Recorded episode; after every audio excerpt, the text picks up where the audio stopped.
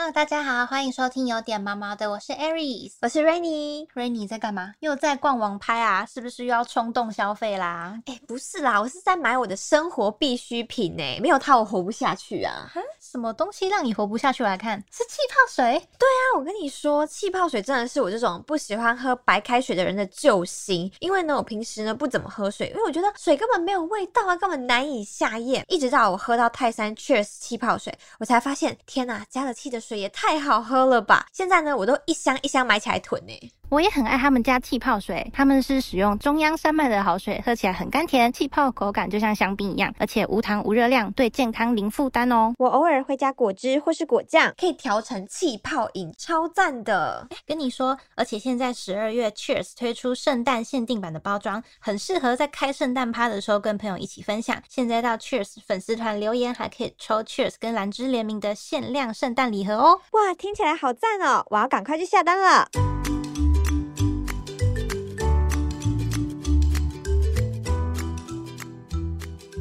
Hello，大家好，欢迎收听有点毛毛的，我是 Rainy。我是 Aries。哎，Aries，听说你好像有在收容所当志工，对不对？对。啊，那我有个问题想要请教你，就是啊，我最近身边很多朋友，他们都想要领养猫猫狗狗，嗯可是他们对于领养这件事情好像有一点点刻板印象，他们好像觉得领养很麻烦，好像会需要很多手续呀、或者是后续好像还要家访什么之类的。就我听到朋友跟我分享说，他们想领养，但是就有点担心说，好像不知道该从何下手。嗯 OK，那我现在就来手把手教大家怎么去动物之家来领养这些猫猫狗狗。但其实好像很多人就是会觉得，诶，领养这个东西是不是会门槛很高？对对，但其实如果你是到公立的各地的动物之家去领养的话，只要你有年满二十岁，然后你带着你的身份证件跟一颗爱它的心，你就嗯可以到各地的动物之家去跟你想要领养的动物去互动看看。但比较需要注意的是，因为动物之家毕竟它可能会有很大量的狗狗、猫猫，那可能会有一些比较多的噪音，或者是一些他们需要活动的空间啊等等的，所以这些动物之家可能都会设在山上，或是比较稍微偏远的地方。对，，会比较偏远一点，所以大家比较建议骑车或是开车去。嗯，对，然后因为狗狗嘛，你要带它的话，肯定就是需要一些牵绳。嗯对，那猫咪的话就是需要硬式的外出笼，这样才可以比较安全的把你的宝贝带回家。而且我觉得去收容所去领养的话，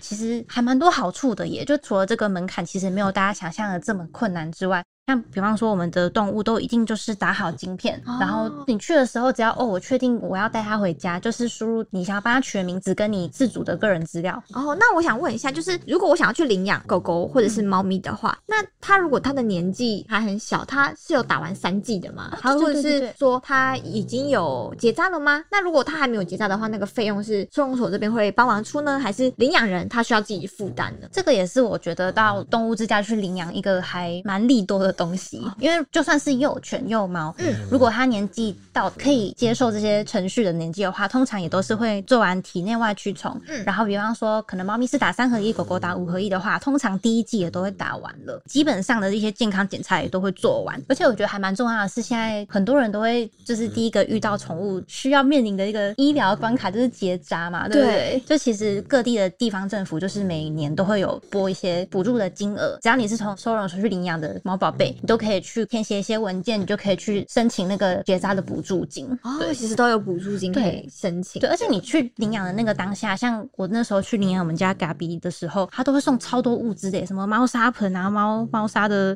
那个铲子吗铲子，对对对，铲子，啊然后还有一些饲料什么，都送超多东西的。所以其实我觉得去动物之家领养，对饲主跟对动物来说都还蛮好的。那还蛮贴心的。对啊那我有个有点好奇的地方，就是一般如果说你在填一些申请的表格的时候，会不会收容所那边的人员会针对你，如果你是不是情侣啊，一起来养啊，或者是怎么样，他们会不会有一些觉得说，哦，情侣照顾会不会怎么样之类？因为像其实我看有一些社团送养，他们有些会说什么不要情侣啊，不要什么什么要有自主能力啊之类的那一种。如果说是在收容所的部分，他们会不会去看这一块？其实虽然好像蛮多人会觉得在公家机关认养，感觉好像就是没有什么办法去做到什么强制的去追踪什么核什么的去审核。但其实就我所知的工作人员都还蛮认真的，他们都会尽量去从一些，比方说在跟民众对话的时候，就会去了解到说，哎，你们家是几个人住啊？对，几个人住？你们是住社区呢，还是住套厅？还是你们是要给他雇工厂？或者是哎，你们是情侣嘛？什么这些都问清楚，也会根据他们这个家庭的状况，跟他们想要看的，比方说狗狗，嗯，对，然后去跟他们就是稍微了解说，哎，这狗的个性有适合在这样的环境吗？嗯，对，然后也会这样去影响，哎，不行哦，你这爸爸妈妈没有说可以，你要不要再考虑一下？然后像猫咪的话，门窗防护要做好啊，什么这些其实工作人员在跟民众接洽的过程中，都会尽量的去聊，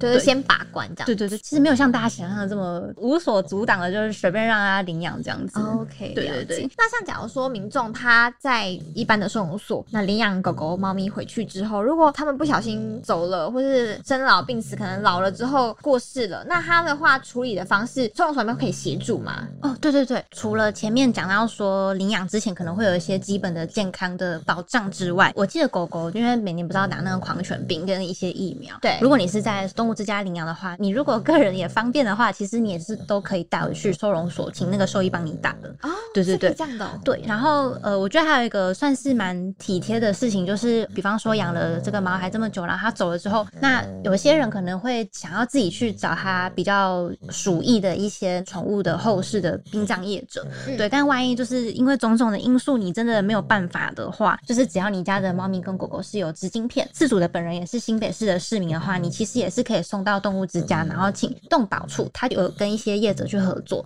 对，也是可以帮忙定期的做一些火葬，对，然后也会办一些小小的集体的追思会这样。哦对对对，我觉得这个蛮费用的吗？费用的话，我记得是免费。哇，因为就是从这边出去的孩子嘛，对，就是到生命的尽头，如果需要的话，也可以回来这个地方这样子。然后有一点，我觉得我在看到一些网络上的新闻，发现了一些算是比较不好的现象，就是为什么收容所会有可以退货的这种东西？因为我觉得狗狗或猫咪它就是一个小生命，它怎么会有像是买东西什么七天鉴赏期这样可以退货？个人还蛮不解的。嗯，我觉得这个东西应该蛮多人乍听之下都会觉得有点问号，就是会觉得。啊？为什么你们就是可以这样？公家机关，然后感觉好像哎，什么有点像是哎带头，感觉好像说哎，你来这边领养还可以退这件事情。嗯，对。但我一开始听到也是觉得有点不能理解。嗯，对。但是因为其实看了很多的案例之后，我会觉得，就算是我们在那边已经待很久，然后跟这些狗狗非常熟的这些志工，嗯，就连我们都不能保证说这只狗狗，比方说它在山上，它在收容所里面，它毕竟这是一个它熟悉的地方，对，它可能表现出来的个性就是哎很活泼啊，什么都很 OK。可是当他换了一个环境，新环境、新家人，这些东西对他来说都是算是压力来源。对，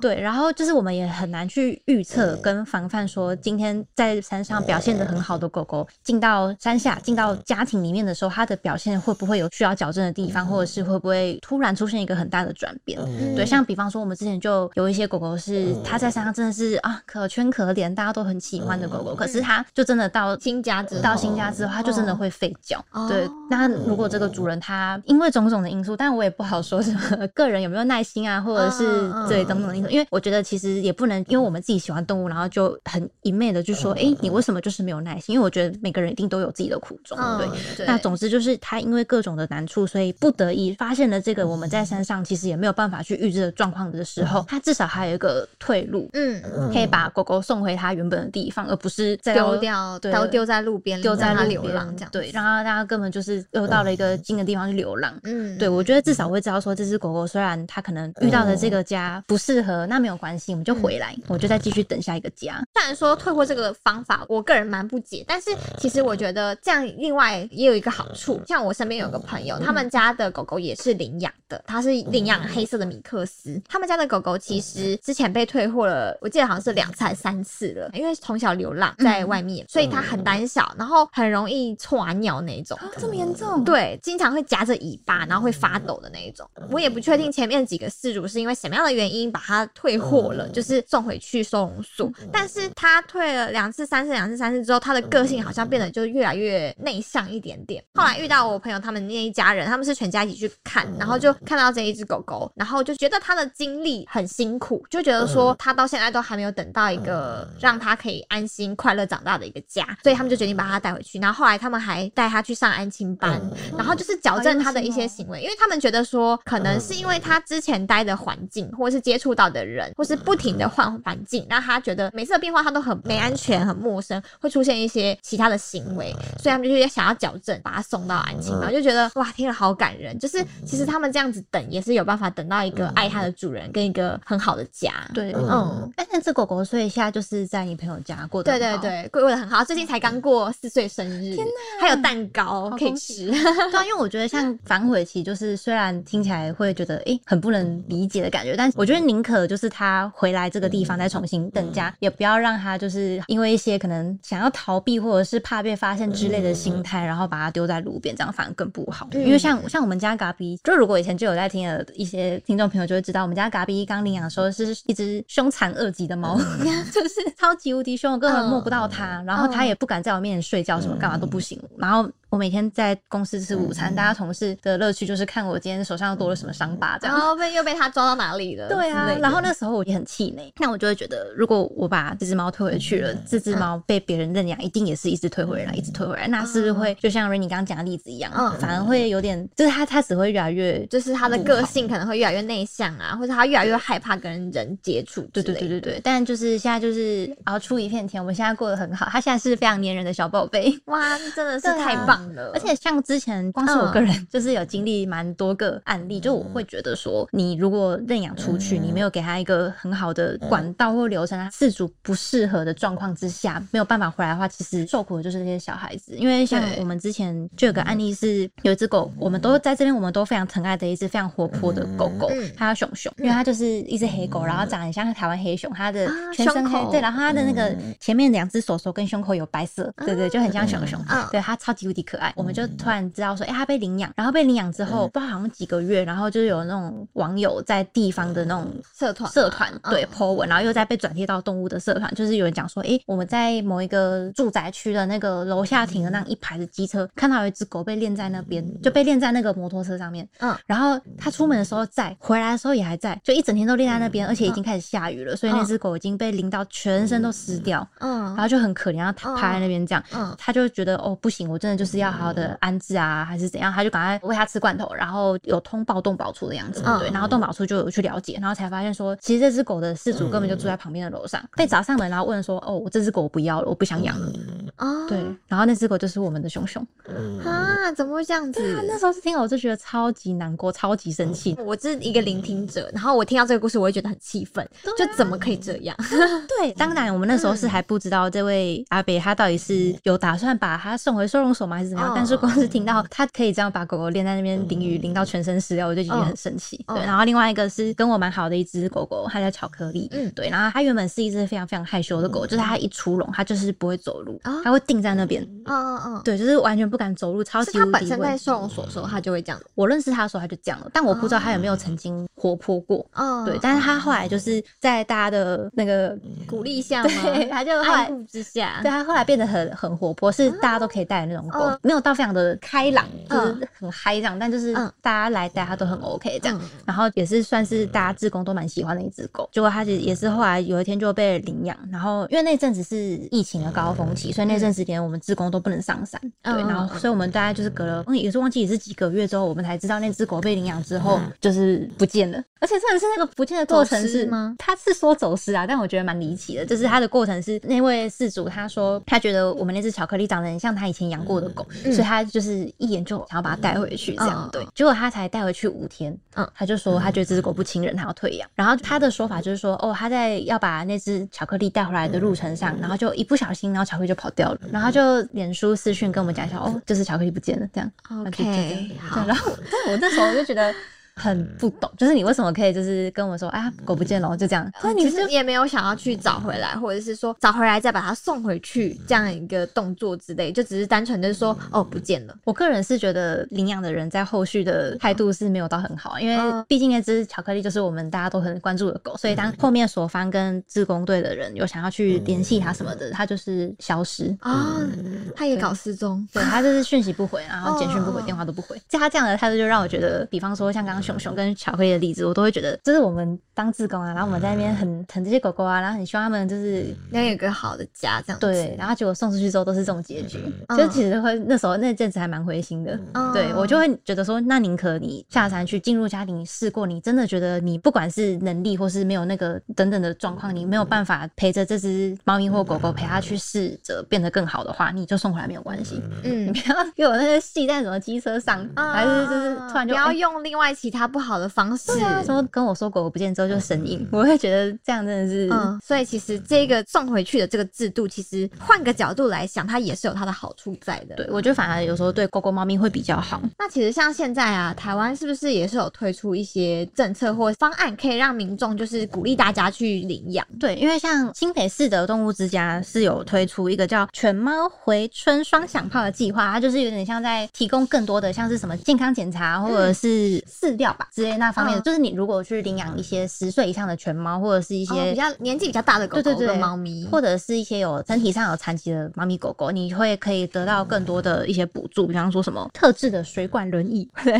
或者一些饲料的优惠啊，或者是一些行为课程跟什么 X 光检查之类的，还有疫苗嗯等等的。而且我觉得像大家近年也是有越来越兴盛这个领养的风气嘛，因为像我自己在当志工这几年，我觉得自己都很有感，就是我刚去的时候跟现在比起来，真的是假日来看猫咪狗狗的人越来越多，嗯对，然后也越来越少人会一进来就说我要看小狗这样。啊 对，就是越来越多人会愿意去试试看，跟比较年长或者是甚至是接近老年的狗去互动看看，因为其实这种狗狗它的个性已经稳定了。嗯，对，就你不用再经历它那个很小时候还要教它矫正它的那个就是时期，不用经历那个拆家的恐怖时期。嗯嗯这其实如果你是需要陪伴为主的狗狗的话，我其实觉得反而比较适合。然后像除了我们自己自工队是会每个月去两次的送养会，去公园办送养会。对，嗯。然后像工作人员，我觉得他们也很厉害，因为他们光是每天要处理这么多的狗狗的食衣住行娱乐，就已经很累了，但他们还要应付民众的一些询问、各种疑难杂症，跟需要来看动物的民众要跟他们互动之外，他们也会定期的 po 文，然后会在点书上面去做直播，就是直接让他看到，哎、我这只狗，